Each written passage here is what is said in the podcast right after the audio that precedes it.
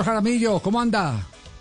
Javier, muy buenas tardes. Bien, gracias a Dios. Deshojando Margarita, me voy, me quedo, me voy, me quedo, como hay tanto rumor. Me voy, no me voy, me voy, no me voy.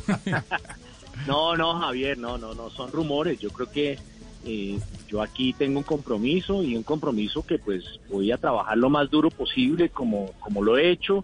Eh, y creo que aquí este es un compromiso no solo mío, sino un compromiso de todos los actores del fútbol profesional, que entre ellos están los presidentes y los clubes eh, y creo que vamos a salir adelante de, momentos difíciles. Así que soy optimista y aquí estoy, Javier. Sí, eh, parece eh, o da la impresión, doctor Jaramillo, con todo respeto, que en la asamblea de la DIMAYOR los clubes están haciendo conciencia de que las luchas intestinas a nada conducen y que todos tienen que arropar al presidente para poder salir juntos de la crisis que vive el fútbol colombiano, que no es solo económica, sino de una enorme eh, credibilidad.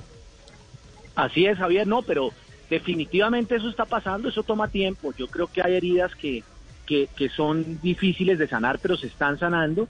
Eh, y lo otro es que yo estoy aquí haciendo un trabajo que el día que ellos consideren que no lo haga bien o que no es suficiente, yo no tengo ningún problema en dar un paso al costado. Ellos son conscientes de eso. Yo no trabajo por amiguismos, por plataforma política, por intereses personales. Yo trabajo porque esto me gusta y porque soy un amante del fútbol y ellos lo saben eh, y ellos en mí tienen certeza de que tomo decisiones justas, de que tomo decisiones transparentes, de que no favorezco a nadie y trabajo por los 36 clubes. Así que yo creo que vamos bien, Javier.